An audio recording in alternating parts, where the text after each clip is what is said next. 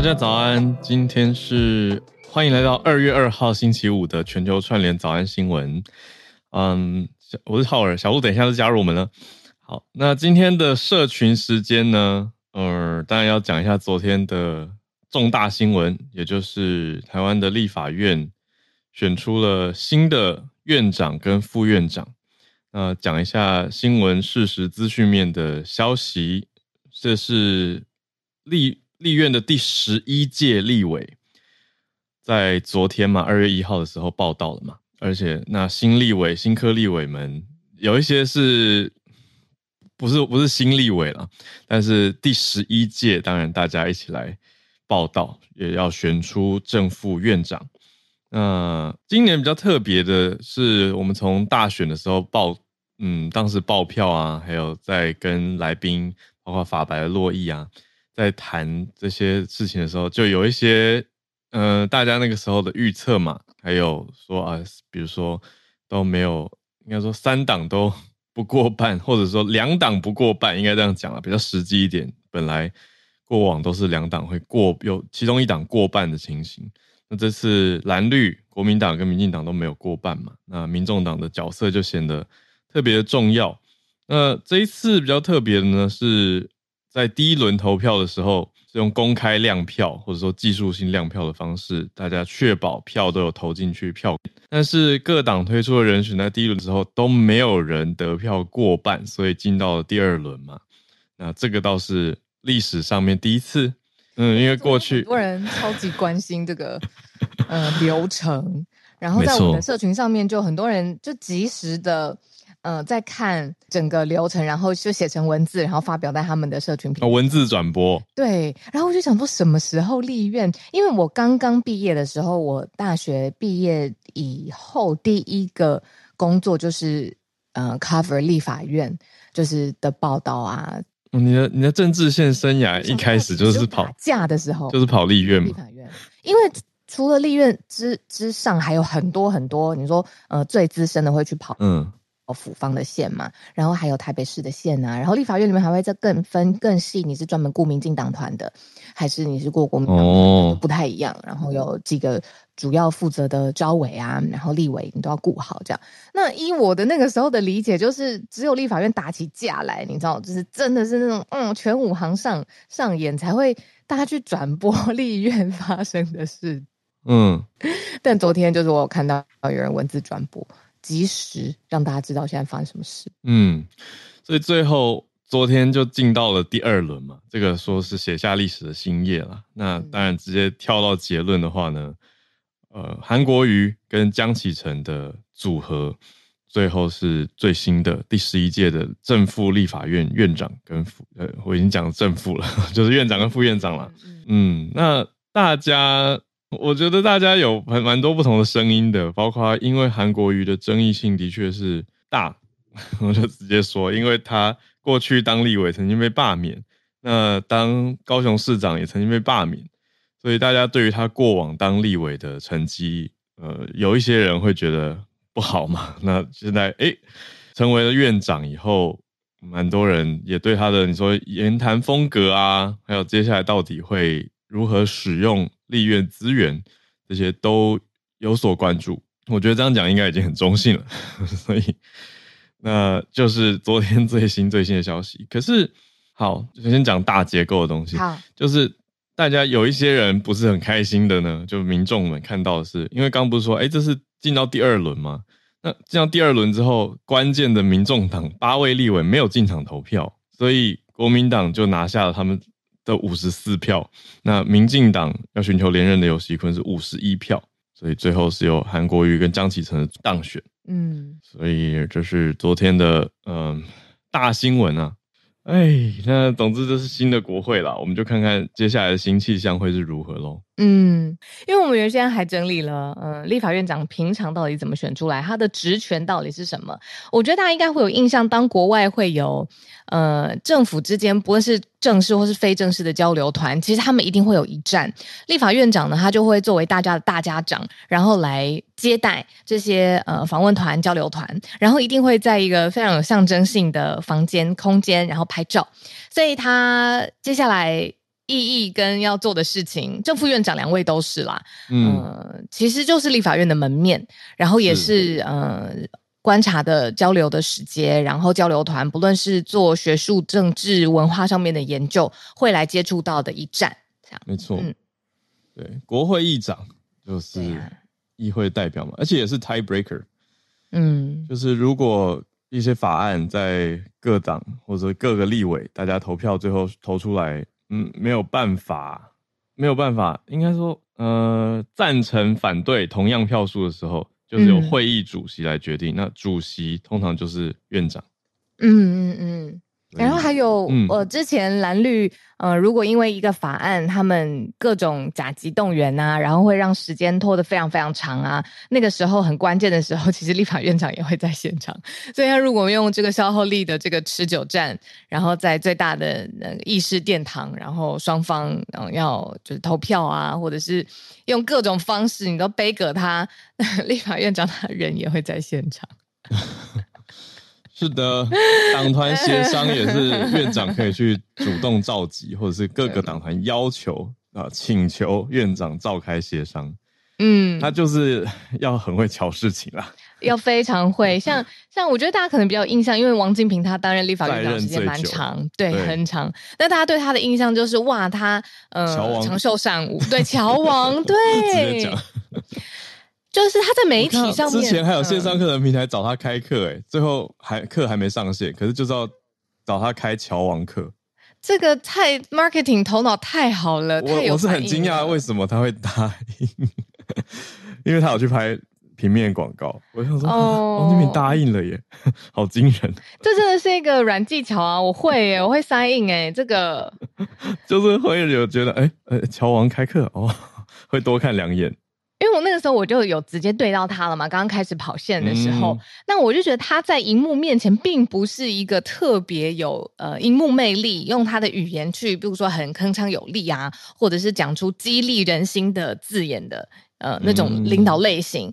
但是我后来就是前同呃前前辈们才说，哇，他在他任呃在任那么久，他是有他自己的原因跟实力的，就是 乔王的部分。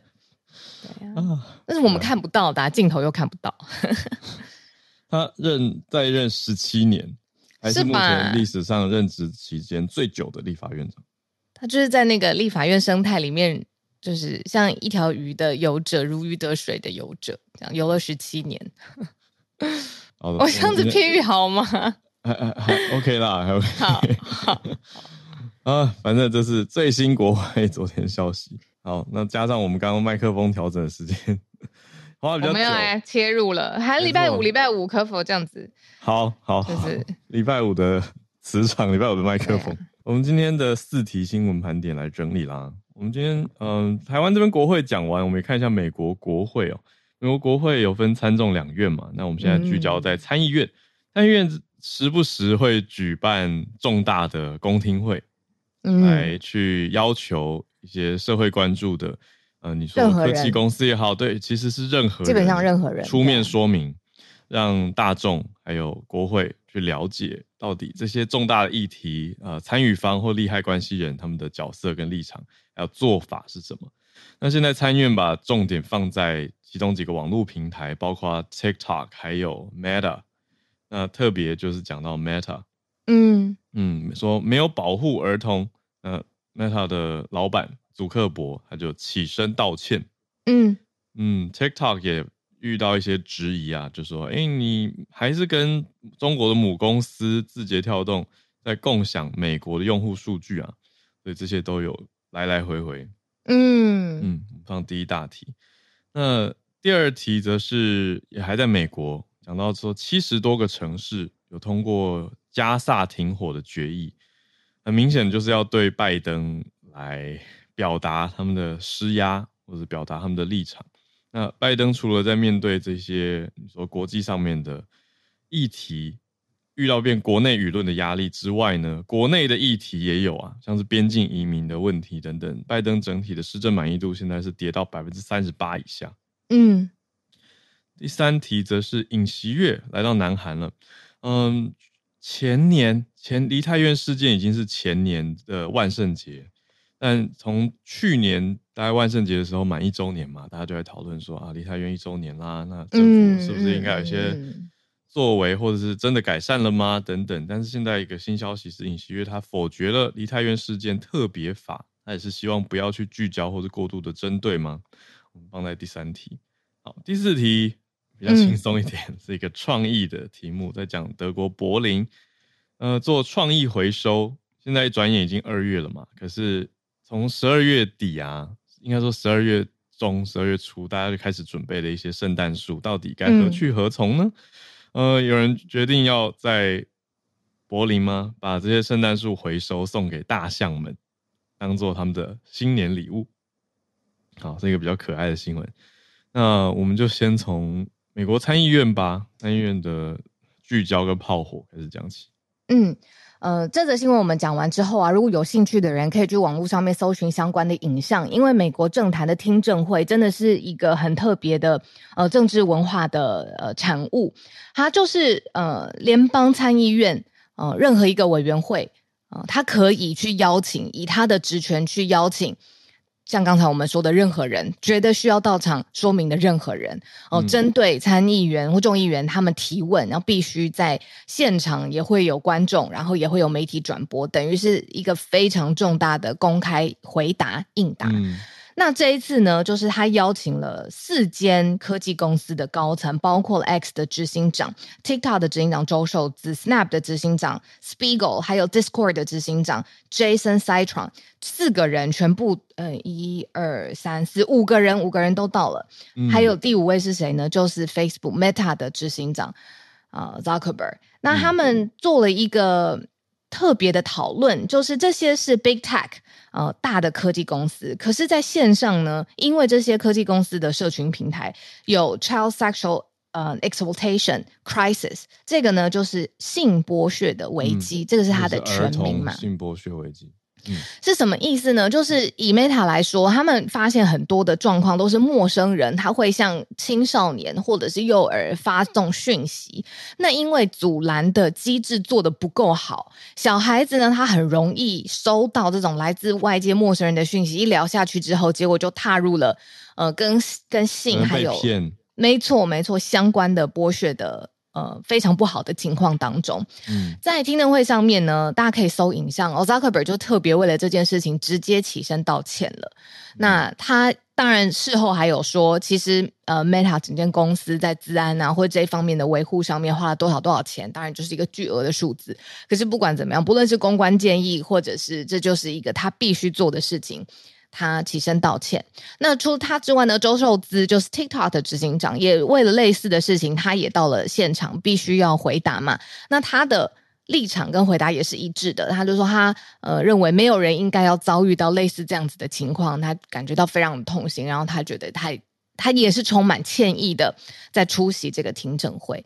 那呃，整个听证会下来，当然我们之前有讲过，就是主持或者是开启这场听证会的主要的议员，当然呃，镁光灯的焦点会在他们身上。他最后就做了一个结论，他认为说，虽然这个 Big Tech 这高层的科技高层都已经到了现场了，但是透过他们自己还有公司的力量是没有办法阻断我们说这个儿童性剥削的这件事情。所以他说国会需要介入帮忙。那意思是什么呢？国会它可以。通过他的立法的权责，他可以透过他法律上面的规定去限制科技公司一定得做到什么东西，去更积极的保护儿童的权益。嗯，这个是这一则新闻当中跟大家分享的。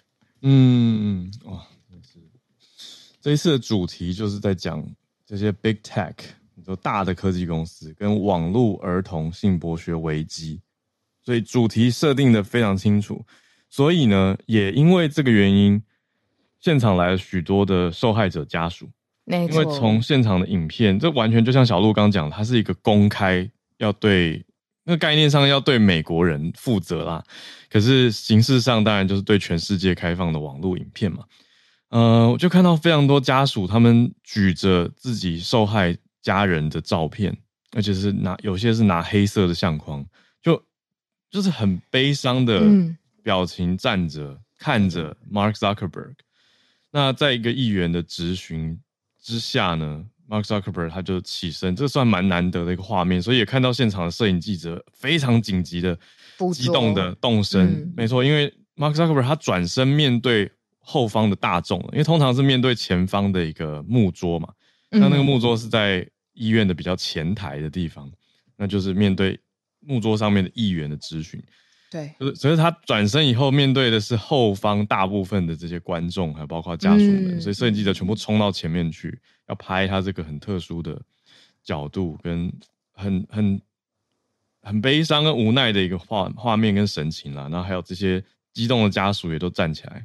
嗯，对，我这边想要补充，就是 Zuckerberg 这个人，尤其是他，他对于出席美国国会层级的听证会。非常不陌生，我我印象当中就有两次，哦，他是非常呃据理力争的，他甚至是有一点想说，你这个议员懂什么，我才告诉你 Facebook 或者是 Meta 是怎么运作的。嗯、那，那这个世界也讲实在一点，嗯、就有的议员问了非常非常基本的问题啊。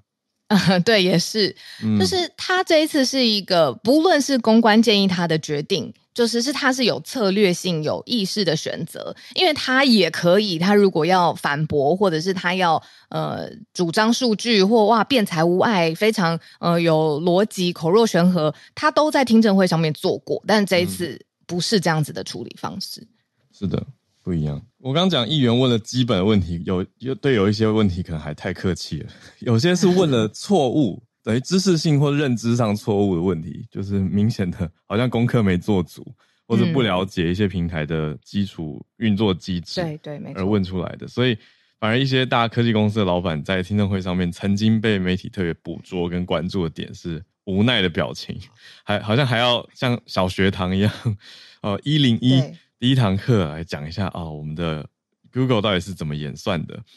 我我记得印象很深刻，是已经好好几年前了吧？就 Google 的 CEO 曾经被问过说，为什么我们搜寻 “idiots” 这个字会跳出 Donald Trump 的照片？很明确哦，因为我翻译过那段。哎，这是真实的画面，就是怎么会这么的好笑？那 Google CEO 还要解释哦，搜寻引擎是怎么运作的啊？演算法是怎么排顺序的？我想说哦，好像在帮大家上课啊。可是这一次，就像你说的。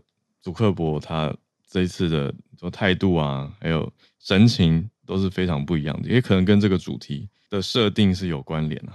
嗯，那这个主题是儿童性剥削嘛？那还有另外一个也让呃科技公司，尤其是我们常常在新闻上面讲的 TikTok 这间公司很头大，因为。呃，稍微换一下角度，就是我们有说哦，好，我们不要用抖音，因为抖音有资料敏感性的问题。好，那我们来用全世界的这个 TikTok，就是中国市场以外的。因为呢，TikTok 多次向这个世界，还有向媒体要周受资，他也亲自对于听证会讲过，TikTok 的资料呢存放在一个第三方，有可能是新加坡，它这个资料完全阻隔，不会跟母公司进行呃任何的交换或提供呃用户的隐私可以确切的放。放心啊，不会有任何的问题。那很明显，现在媒体调查出来不是这个样子的，包括了富比士，包括华尔街日报，现在都在说，其实 TikTok 呃，就是抖音的母公司呃，字节跳动，嗯，在中国，嗯、那 TikTok 的用户包括了美国用户的隐私资料是可以，而且。字节跳动是可以拿到的，也就是说这一套防火墙根本没有做好。嗯，对啊，现在呃，这个也是大家原先原先用抖音已经我们不可能用嘛，然后嗯、呃，用 TikTok 已经疑虑很多了。那现在等于是媒体直接证实这个哦，大家担心的是对的，这个呵呵 用户隐私根本还是跟中国是互相有管道的。这样，嗯，我觉得中间的这个流程有一点蛮有趣的，可以跟大家补充，是《华尔街日报》去调查讲出来的。嗯他说：“TikTok 为了要让美国的议员相信他们安全嘛，他们对外的一个说法声称说：‘哎，我们有花十五亿美元来打造一个 Project Texas，叫德州计划，说它很不一样，它是一个独立的特殊部门，就是要来监督 TikTok 的应用程式、美国的数据跟内容推荐。’对，他们想要表达的是说，会把美国数据隔离开来。”那还有工程师跟第三方的证明，就说，呃，这个演算法真的不会被那中国干预。对，两套系统啊。但也、嗯、我觉得很特别的是说，你看，因为美国国会力量大到一个大公司，它要做一个部门来隔开，必须啊，因为强调美国就不会被中国母公司直接跳动那边引用资讯等等。但是报道也发现，嗯、呃，这个德州计划的员工他们常常会跟不上 TikTok 的演算法更新，嗯、因为 TikTok 的演算法更新频率过高，所以。嗯，的确，它是一个独立的部门，哦、可是变成一种某种内部竞争的关系，所以变有问题，德州计划可能也赶不上。嗯，哎、欸，可是我这边看到的角度是一个民主政治的，呃，一个漏洞。哎，怎么说呢？我可完全可以理解为什么德国计，呃，sorry，德州计划 Project Texas 出现，是因为你记不记得，川普在他任期最末端的时候，他有说他要禁 TikTok，那个时候。就是如果 TikTok 没有做出若干的改变跟保证，他就没有办法享有美国的用户是没有办法下载到 TikTok 的。那这件事情，我们那时候想说，哇，好夸张哦！美国这是一个自由的呃资本主义市场啊，这个 Apple Store 上面就是能够上架。那这个是一个私人企业的运作方式，美国要直接用国家的公权力介入，说美国 user 没有办法用到、嗯、这件事情，姿势体大。嗯，可是这件事情没有跑完哦。这个下一届的选举就发生了，然后就是拜登了嘛。嗯、然后我记得我们早安新闻有讲过，在我做资料整理的时候，的确是有透过就是商务商业型的法律去说你一定要规范出怎么样怎么样怎么样怎么样。我的意思是，如果这个时候川普他的想法可以有更长的时间延长延伸，让他的政策有一致性跟完整性，那搞不好。这个德州计划就可以更执行的更好，或者是被检视的更好。如果真的不行，take out 就被禁了。嗯，对耶，你这一段小考古，我回头看了一下，是川普他签了一个特殊行政，不是特殊，就是行政命令。嗯，他就是二零二零年的时候，嗯，他任期的最后一季的那个那个时节，大概七月的时候开始提出来的，嗯、就是说如果 TikTok。的母公司不卖的话，字节跳动不卖的话，美国就要在四十五天内把它禁掉。另外还说微信也是哦，可是 TikTok 的回应是强硬的。TikTok 在二一年的九月十三，当时他提出来说，他们宁愿关掉美国的运作，也不要卖。嗯，是当时的大大致情形，但最后当然是没有禁掉。对啊，没有禁掉，现在还在用嘛，然后所以才会发现说，嗯、哇，其实这个。嗯，其实 TikTok 这件事情啊，就是它不只是用户隐资料隐私，可能字节跳动它有 access 可以存取，不只是这么简单。大家会说，大家黏在 TikTok 上面有很大的一个风险，会被中国控制的演算法洗脑，这个才是因为中国的演算法可以去控制说大家在社群平台上面。TikTok 上面看到什么东西，嗯、那他有的时候会为了政治洗脑，有的时候他会为了什么什么洗脑，就真的不知道了。因为这个就是中国他们自己公司的 agenda 嘛，所以这个才是大家更在意的一件事情。嗯，是好的哇，我都忘记这一段了，因为这一段是早安新闻时代之前的事情。嗯、那时候我追的很勤很凶啊，我觉得哇，怎么一个国家跳下来是为了什么，然后才进。进去仔细研究之后，才觉得说，嗯，对，真的。然后还在台北找了一间科技公司的警长，我立刻就冲去问他说，因为他是美国人，就问他说，哎、嗯，那那那你怎么看？呃，这个禁令？他就说，哦，有必要啊。哦、他身为一个美国土生土长长大的人，他认为说有必要，因为他不希望他自己的美国同胞，就是他的国家的人民，就是被一个中国的工具系统洗脑。他认为 AI 的演算法，尤其是呃 TikTok 掌握的演算法，是很恐怖的。哦，伦理道德的争议，嗯，还有民族情感吗？如果今天 TikTok 是美国的公司呢？哎，对啊，我也有问他这件事情，我有问他这件事。对啊，他说：“那你 Facebook 还不是在做一样的事情？Facebook 演算法就是，对，对啊，对吧？某种类似，不能说完全一样，可是，可是类似啊。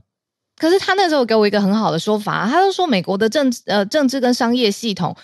是是有一个 check and balance 的机制的嘛？那中国并没有啊。就是如果你出了这件事情，你不论是商业为了政治服务，那你或或者是什么弊端或大家觉得很奇怪的状况，那就是有权益或制衡，然后呃在上面是可以攻击自己的候选人、领导人，嗯，然后也会 vice versa，反正就是是是有一个公开透明的机制的。但是对于中国来说，并没有人知道他们在做什么啊。嗯，这个点我。买单，还可以再多讲吗？我们今天 的题目，因为好，我快速讲一下为什么我买单，因为这个跟前也是三年前那个时候我去新疆访的，我跟我跟一些新疆人的辩论，哦那个嗯、结果、啊、虽然明明是不同的事情哦，可是我们的逻辑跟论据是非常类似的。因为当时我就在质疑说，OK，你说政府难道不能去？对一些地方做管制吗？或做所谓加强的措施吗？嗯、所谓再教育营吗？嗯，我我应该说，我我就觉得这样不妥嘛。可是有一些人就反过来跟我说，嗯，那那为什么不能管制呢？有一些地方也有强制的管制啊。嗯、那我就回他们说，但我觉得要有一个，嗯，有问题的时候要有一个申诉系统或者一个平衡的机制。嗯嗯嗯那刚刚听你在讲这一段的时候，我突然觉得，哎，这个背景逻辑是一样的。嗯，对啊，就是嗯，你说某种管制方可能会提出来说，嗯，你谁谁谁不是也管很严吗？那谁谁不是也在做一样的事情吗？可是如果你站在民主自由的角度去看的话，就是要有一个所谓的 check and balance 吧。嗯，权益如果受损的时候，要有一个可以伸张跟呼应的地方，而不是不透明或者是完全的黑箱。但是其实有的时候在讲这个也会危险啦，比如说我那时候做这个专题的报道，很快就在网络上面累积非常多的讨论，很多转发。大部分人呢是觉得说，哇，他不知道。我再仔细解释一下这个 AI 演算法的运作逻辑好了。它之所以要生成演算法，它必须要有 data input。那这个就是一个社群平台上面最容易拿到的，什么人喜欢看什么东西，停留多久，什么让他转发，这个每一个 pattern 都是喂养 AI 的一个养分嘛。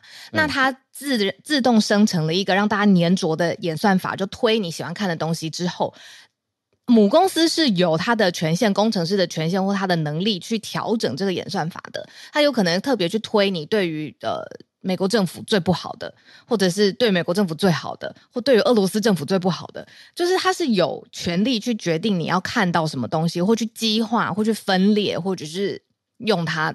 达到他的 agenda 这样子，嗯、那呃，当初很多人在看完这个解释之后，是理解说好理解这个逻辑运作这一块，可是呢，就批评这个影片当中，包括我做出来的影片，还有这个美国人他讲的，就是也很大美国主义啊，就是其实中国跟美国在很多地方做的事情是很相似的，嗯，只是一个做的比较漂亮，一个做的比较。嗯呃，比较没有经验，不一样，比较大拉拉的直接做这样子，这个我印象很深。那个时候大家的想法其实，哦，我的焦点还是放在那个平衡机制上了。嗯，你说有平衡机制，难道就叫做比较漂亮的黑箱吗？我不觉得，我觉得还是要看平衡机制，如果是完善的，嗯、它它就它就是比较好的制度了。嗯嗯。他那时候就举开玩笑说，呃，在在中国，你如果骂领导人，或者是你去任何一个敏感的地方讲出不能讲的话，你这个人身安全都不知道。对，可是在美国，就是你是可以直接把总统请到就是脱口秀上面，然后大家 roast 他。那当然不太一样啦，就是说这个舆论跟言论的环境是完全完全不同的情况之下，嗯，呃，其实也不能拿来相做比较这样。嗯啊。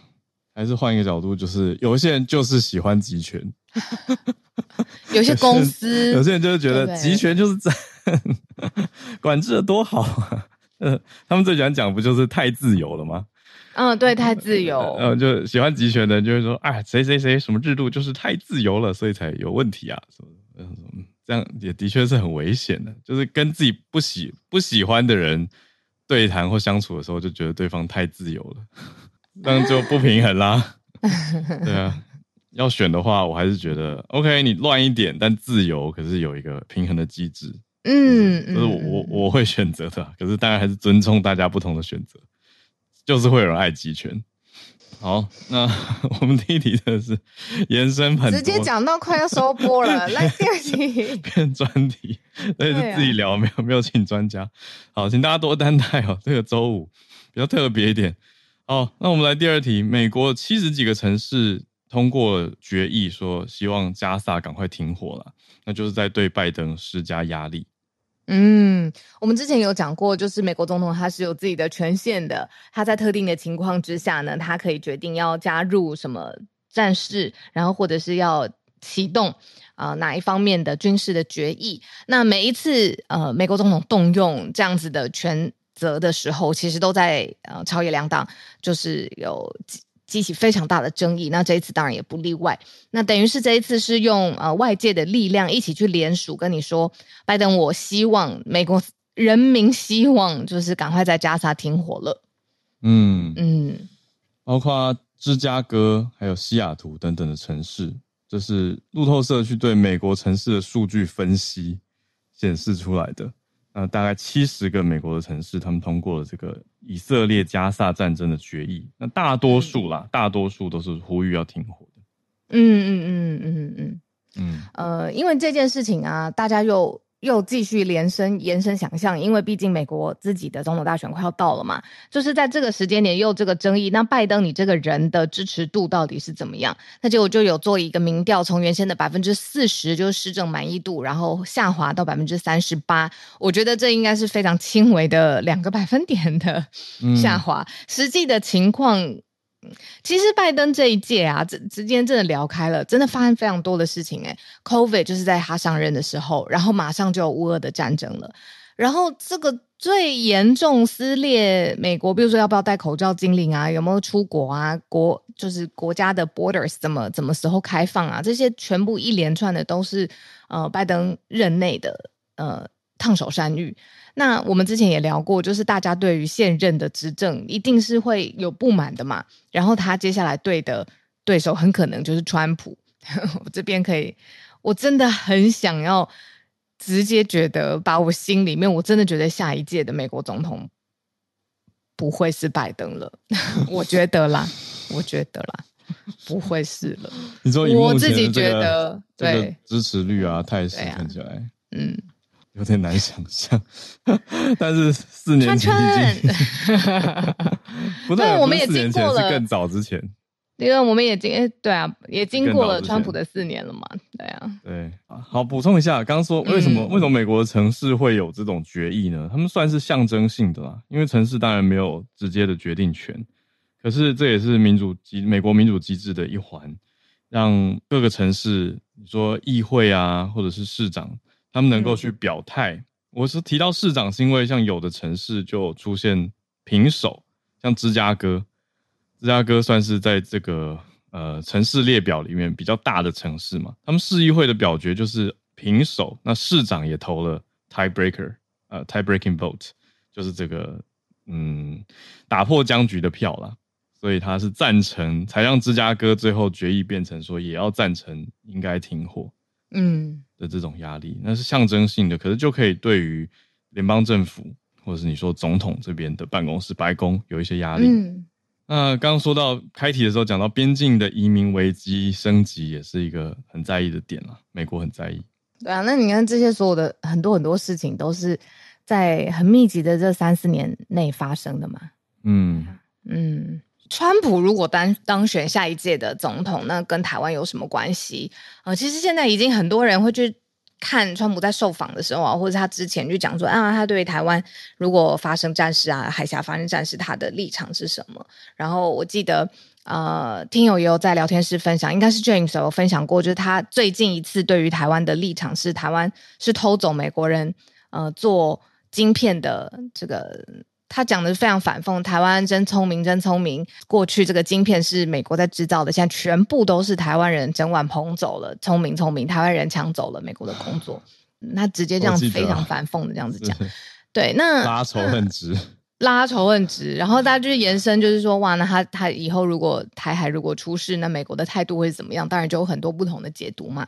那我自己是觉得说，呃，如果川普真的当下一届美国的总统，很快我们就会知道是不是了。就是他跟北京之间的关系到底是怎么样处理？他是大炮吗？他是完全不对外界有任何联络吗？很多人会说担心美国的孤立主义，不受控。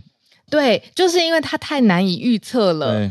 所以也对于台海的稳定、美中台的稳定有着未爆弹的感觉。嗯，现在二月时间也是过蛮快，十一月 美国总统大选。好哇，好，想到就觉得好了。我们来到第三题。嗯，南韩总统尹锡悦在三十号前两天的时候，对于在野党他们主导要通过的梨泰院事件特别法，行使了总统的权利，叫做否决权。就要求南韩的国会就此案重新讨论。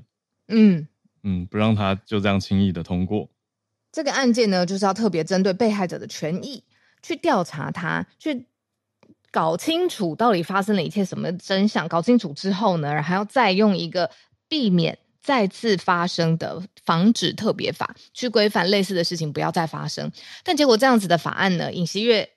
不同意，当然呢，就立刻遭到了被害者的家属啊，还有相关的社会批评，就是说为什么啊？你政府就是在逃避责任吗？这个事情明明就是可以透过国家的机制去调查清楚，而且防范不要再发生的。是的，所以对，可是这真的是一个非常明确，就是针对梨泰院事件的调查，里面讲到要保障权利嘛，还要去查明真相，即再发生防止。嗯，所以有三大任务的一个法案。但是呢，尹锡悦他就直接批了，说国会要就此提出再议的要求。嗯，国会要重新审议。他的原因是因为里面这整个大的法案当中有一些有疑虑的条文呐、啊，他说希望可以再进行充分的讨论，嗯、这也可以理解。可是那个 optic 公关观感上面就看起来不好，就是。嗯 对啊，他就直接否决掉了。那你看，就立刻在韩国造成社会说：“哎，这个韩国不是一个有政府保护的国家，是一个自求多福的国家。”就有人这样子说了，是一个不负责任的地方。呃呃，要韩国人只能自求多福这样子。嗯，等于是他们的呃在野党嘛，在野党在公开的社群平台发文痛批刚刚小鹿讲到这个自求多福社会。嗯，可是就可以感觉到这个。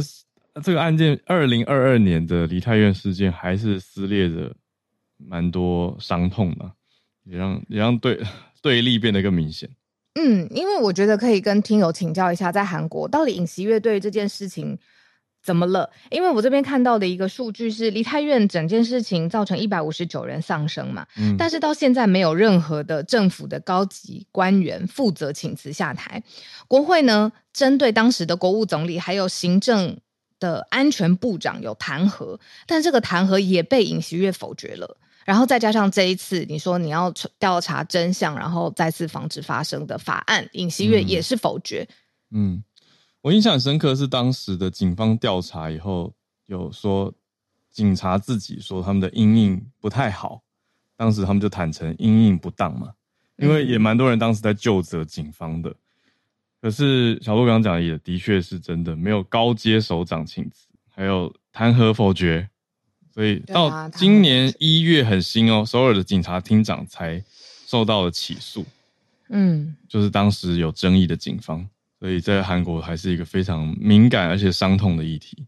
没错。好，这是我们今天第三题，那最后一题，好，完全的不同气氛，转换一下，来了，今天的最后一题。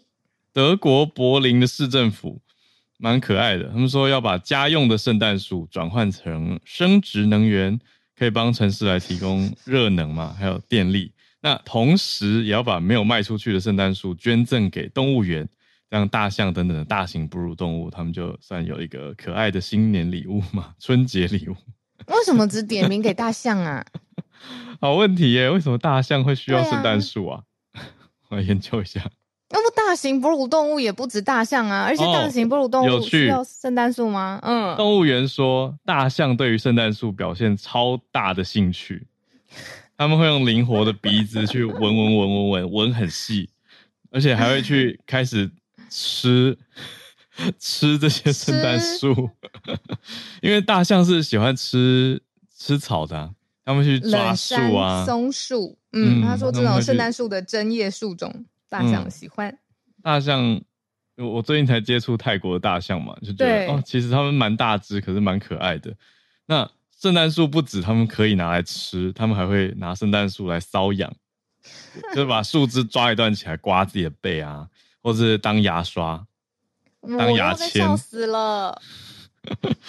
是是蛮可爱的啦，就大自然里面动物会这样子运用这些我们拿来观赏用或摆饰用的。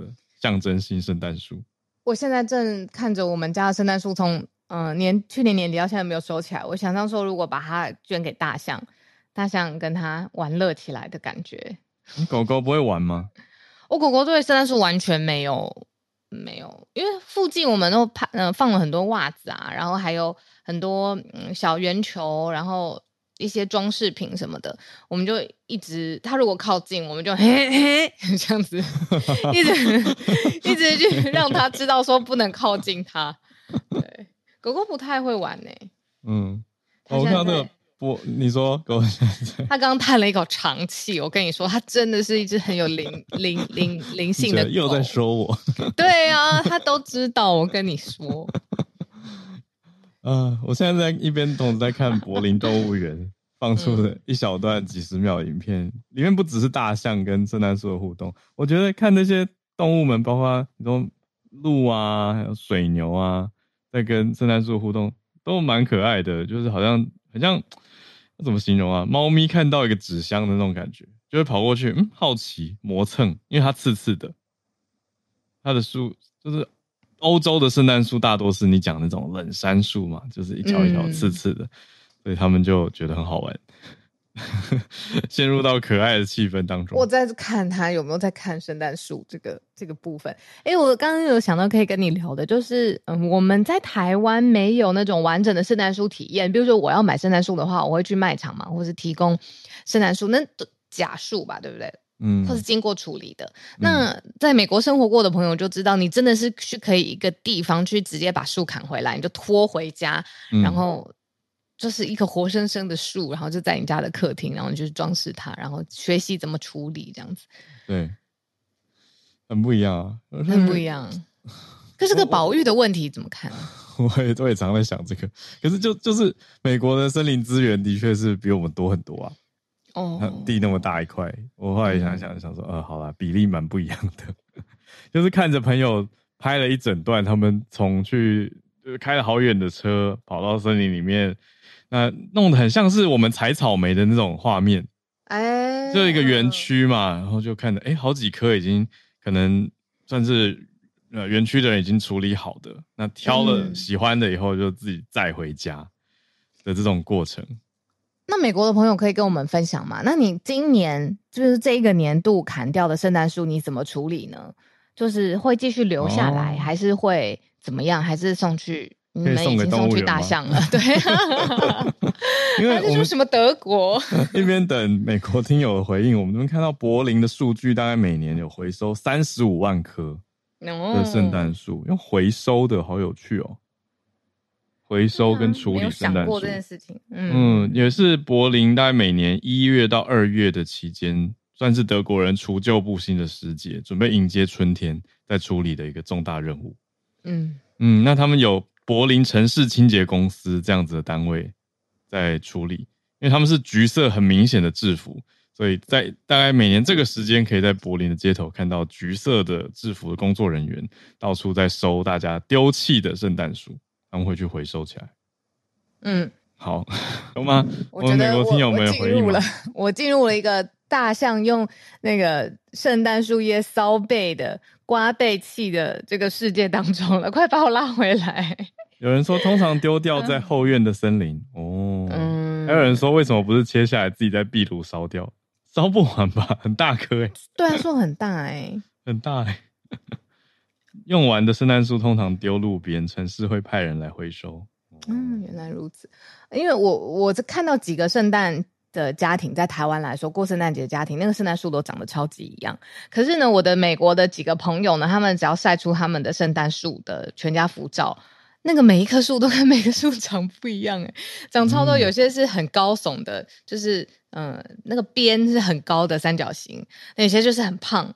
然后 就是哇，我们以前小时候说那个三角形那个高叫什么？三角形的高很短。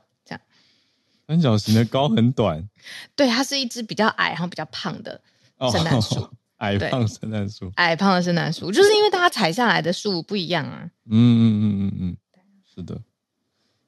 好，那我们今天的四题在礼拜五的气氛当中 讲的比较久，那看看有没有。全球串联的朋友，对，有没有听友想要全球串联？如果没有的话，我要跟大家 分享。我看时间，我最近被一个韩剧就是深深的吸住了。我们再看待会有没有时间。韩剧？哦，嗯，我最近才刚刚开始追，追到我昨天晚上想说，好啊，不然就通宵追到早上好了。当然，当然没有啦，嗯、我追到一半就不行了。但是就是有过想过这个念头，是太好看了。好啊，我看一下，今天 Charlene 有准备一题，我们昨天已经讲到了，就是环球音乐 versus TikTok、啊、他们的对决。谢谢 Charlene，他因为他直接写说这题讲过了吗？有有有，有讲过，讲过。感谢。好，那翠翠有准备一题，有，然后翠翠早上有跟我们说，然后 Elaine 也有准备一题，德国的机场安检人员罢工。其实啊，这一题早安新闻今天刚好选这一题呢，刚好。但我也很想要听韩剧，所以我们就邀请翠翠跟 Elaine，然后再看时间。好，翠翠来跟翠翠连线，翠翠早安。好，早安，小早安。那我速速讲完。好，因为我也想知道韩剧的事情。OK，好，非常有趣的健康调查。那我发现，其实那个来过日本的听友应该有注意到，就是日本最近在那个自动贩卖机会卖一个东西，叫做白汤。那白汤的日文叫做 “sayu”，它其实就是指说，嗯，温开水或是热开水的意思。那你就想说，哎、欸，自动贩卖机卖温开水是什么东西？但是真的就是他们去年就开始有在就是推出这个产品之后，没有想到啊，卖的量比预出。嗯，预计的量啊，嗯，是计划中的三倍，所以他们就是决定从就是期间限定变成就是一整年内他们都要在自动贩卖机，或者是说就是在一些那个便利商店会卖那个白汤，就是温开水。好，那为什么白汤这个东西会这么的受到欢迎呢？是因为嗯，他们有做一个问卷调查，那。非常有趣的是，有大概嗯百分之五十的二十几岁的年轻人，男女都是各一半，表示说自己喜欢白汤，或是每天都会喝白汤这样子，甚至白汤这一个就是。像在台湾会觉得哦，温开水就是一个非常普通的东西，但是呢，白汤这个东西在日本已经被视为一个说是健康生活的代表。所以如果你在 IG 上面找那个 hashtag 的话，可以找到十六万四千件左右。嗯，那非常的有趣。那当然，其实原因很简单，就是因为在疫情的时候，大家开始对于健康的部分开始。感到重视嘛？那而且加上很多人，他们可能都是在家里工作啊，然后加上因为可能疫情关系比较少运动，所以就是大家会觉得比较冷的时候就会想要喝温开水。但是为什么不会选茶或咖啡？原因是因为有些人就是不太喜欢喝茶，就是想要喝热热的东西，但是找不到，就是只有茶跟咖啡的时候，他们就想要喝，就是。温开水这样子，对，那所以其实这个就是跟日本的年轻人开始喜欢，就是觉得，嗯，我们应该要健康，所以其实就是要喝就是温开水有关。但，那没有想到居然就是出了这个商品，一开始大家会觉得就是匪夷所思，但是真的没有想到比自己，嗯，比预期还要卖的还要来得好。那另外就是，其实以前大家都会觉得就是这种所谓温开水这种东西是。自己在家里滚一滚就好了嘛，但是现在反而变成就是喝白汤是一个有点有点潮，就是有点 fashion 的象征。嗯，另外就是非常有趣的是，其实呃呃，我们白汤的汤其实就是指热水的意思，所以其实、呃，但是你去温泉看到会写一个汤，其实那个也是有温泉水的意思，所以汤这个字有很多意思。那它其实对白汤啊，在日本是有比较稍微有个规定，它是说你要把开水煮沸之后呢，然后它再降温到大概五十几度，就是你比较。比较好轻易入口的话，那个就可以叫做白汤。那甚至新闻还有就是教大家怎么做比较好的白汤，还有推荐大家说，像白汤这种东西呢，建议大家可以一天喝一千两百 CC，然后可能就是一次喝嗯两百 CC 是分六次，嗯，然后最好是早上、中午跟晚上都喝，因为早上是体温最低的时候，如果你喝一些温开水的话，其实是可以帮助你的身体体温就是开始上升。那另外就是白开水对于我们的内脏，就是让我们那样比较温暖的。话可以促进我们的肠胃消化，都有非常大的帮助。那我相信，其实，在台湾喝温开水这个其实是一件很普通的事情。对啊。但是在日本，真的你会发现，你去居酒屋，即便是在冬天，他们还会拿出冰开水。对。但是其实渐渐的，也有比较多人有意识到这件事情，所以的确，嗯，就是开始喝热水或是温开水的人是真的变多了。好，以上是那个星期五的轻松小分享，谢 谢，谢谢。超酷的，真的是冰水，对啊，对啊，喜欢给客人冰水，我很长期百思不得其解。我还看到两家公司有相关的消息，而且是知名公司。第一家是麦当劳，他们在一月，嗯、我看是一月吗？对，一月十二号的时候说停卖热茶，结果有一些网友抱怨说这样就喝不到热水，因为他们麦当劳是把热茶茶包跟热水分开给。所以有的人点热茶其实是想喝热水，嗯、所以麦当劳就说二月下旬会重新贩卖热茶，就知道消费者的在意度是那么的高诶、欸。嗯、那另外一家是朝日饮料，就是阿萨希嘛，哦，他、啊、他他们就有讲，对他们说本来他们的白汤这个罐装热水只有冬天要卖，然后去年九月改成全年贩售，而且特别是在哪里卖的很好，他们说在在歌舞伎町。这样子的地方卖得特别好，嗯，因为有些人是宿醉的时候会买热水来喝啊，让自己舒服一点，所以变全年度的饮料贩售，嗯，好奇妙啊，嗯，好，谢谢翠翠带来这一题新的白汤趋势。那接下来跟 Elaine 连线，Elaine 讲到德国的机场，早安。早安，就是最近都关注到一些欧洲罢工的消息，这样子。那就是我昨天关注到，就是在德国，昨天他们也进行了罢工，就是有十几座的机场安检人员，他们就是造呃开始展开罢工，那也造成了数万名的旅客滞留机场。那同时，这也是让欧洲最大经济体德国倍感困扰的最新的的一个罢工行动。那在德国机场协会表示，包括最全国最繁忙的法兰克福，还有首都柏林在内的十一座机场，那至少有一千一百架的航班被迫取消。我看到这个数字的时候，觉得非常的惊讶，一千一百架，那到底就是真的是受迫的人就很多。然后甚至我看到，就是脸脸书的社团里面，真的是有要刚好要飞回来的台湾人，他就是被困在德德国那边的机场。那在管理法兰克福国际机场的一个公司就表示，其实，在法兰克福机场一千两百架、一千一百二十架抵达还有离开的航班当中，有三百一十架是被取消的。而且当天他们其实在，呃当地的时间，其实还有陆陆续续有许多的航班被取消。那柏林机场也表示，他们其实呃不会有航班从航厦起飞了。那其实这个航厦通常平均每天都会接待五万名的乘客。那其实也受到，因为其他也受到德国服务工会也号召罢工，那也影响了机场，包括了汉堡、不莱梅、汉诺威、科隆、杜塞道夫，还有其他的地方，其实都有受到了很大的影响。那在负责德国服务工服务业的工会薪资谈判的这名，呃，应该无这名这名人。人人士表示，他他们其实罢工展开的非常的顺利。那其实他们在参与的过程当中，都会觉得说这是一个好的罢工，因为他们想要就是争取他们的薪资。那他们工会想要将时薪提高二点八欧元，其实就是三点零二美元。他们想要提高这个加工的补偿。那在其实。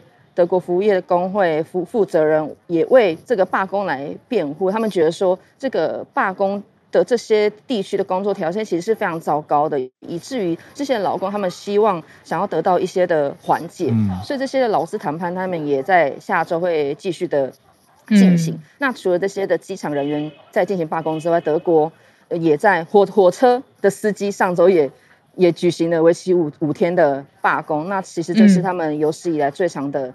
罢工，那也从去年十一月以来的第四次罢工。那我觉得也看见的是，就是呃，德国他们除了火车司机罢工之外，其实农民也封路抗议，陆陆续续他们想要争取他们的利益，他们就进行罢工。然后以为是跟，因为我下个月要飞欧洲了，所以最近才会密切关注这些欧洲的新闻，很害怕我去到当地的时候就。遇遇到了这些的罢工事件，然后可能哪里也不能去，或者是深受危险。那当然也不希望这样子的事情发生呐、啊。那我觉得在关注这些新闻的时候，也看见其实，在台湾我们相当的幸福。那我因为就是在医疗业嘛，我同事都说，就是他们真的是如果不开心就可以罢工，但是我们不开心，我们也想要，但是我们做不到，我没有办法。对，那就是今今天分享新新闻，谢谢。嗯，一个真实的感慨，谢谢 Elaine。呃，我持续在关注，就是在聊天室当中，我们有一位听友 Andy，Andy Andy 他特别说他自己过去担任内容审查的工作角色，同时有观察到 Facebook 跟 TikTok 的经验，那他很想上来分享。